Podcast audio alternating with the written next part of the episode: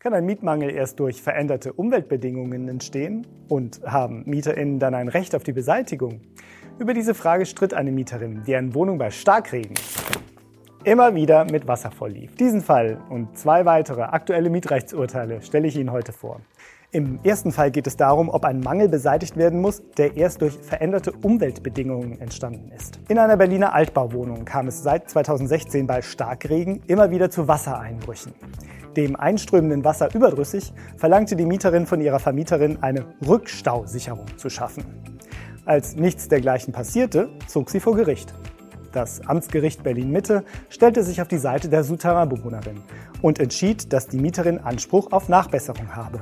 Die Entwässerung müsse so instand gesetzt werden, dass bei auftretendem Starkregen kein Abwasser auf Fußbodenhöhe eindringen könne. Auch wenn die Mietsache bei Anmietung nicht mit Rückstausicherung ausgerüstet war und die Vermieterin nicht grundsätzlich zu einer Modernisierung verpflichtet ist, müsse ein durch veränderte Umweltbedingungen entstandener nachträglicher Mietmangel beseitigt werden. Da in Berlin vermehrt mit Starkregen zu rechnen ist, bestehe die konkrete Gefahr, dass sich das Regenwasser immer wieder unerwünschte Wege bahnt. Vermieten Sie Ihre Wohnung oder Haus und suchen dringend die richtigen MieterInnen?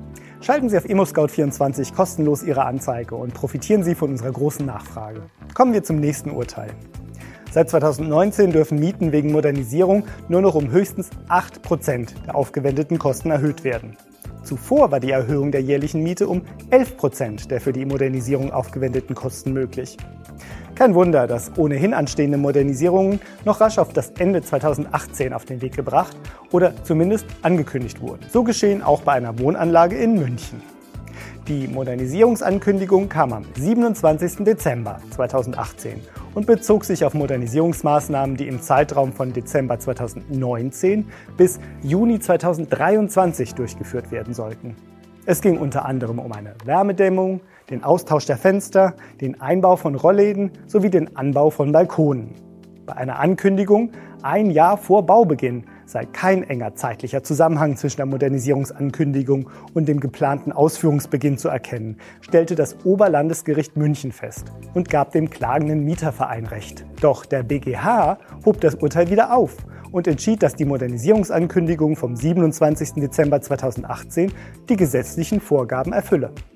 Selbst wenn die Immobilienfirma die Modernisierungsankündigung gezielt noch kurz vor Jahresende an die MieterInnen verschickt haben sollte, um von der Übergangsfrist und den bis 31. Dezember 2018 möglichen höheren Mieterhöhungen zu profitieren, läge kein rechtsmissbräuchliches Verhalten vor.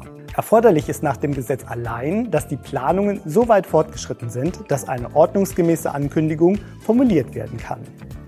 So müssen Art und Umfang, Beginn und Dauer der Modernisierung in der Ankündigung klar umrissen sein.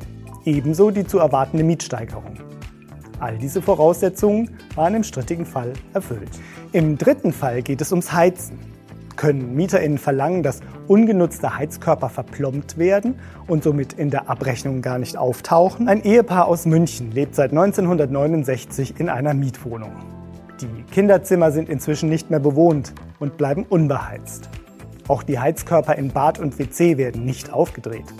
Als im Juli 2019 die Abrechnung fürs Jahr davor plötzlich Verbrauchseinheiten für die Heizung in den beiden Kinderzimmern, dem Bad und dem WC enthält, wehrt sich das Ehepaar. Die Abrechnungsfirma hatte sensiblere Messgeräte eingesetzt, die, auch wenn gar nicht geheizt wird, Verbrauchseinheiten ausgeben. Auch wenn diese Messgeräte eingesetzt werden dürfen, schlägt die Abrechnungsfirma vor, die Heizkörper zu verplomben. Der Vermieter lehnt jedoch ab.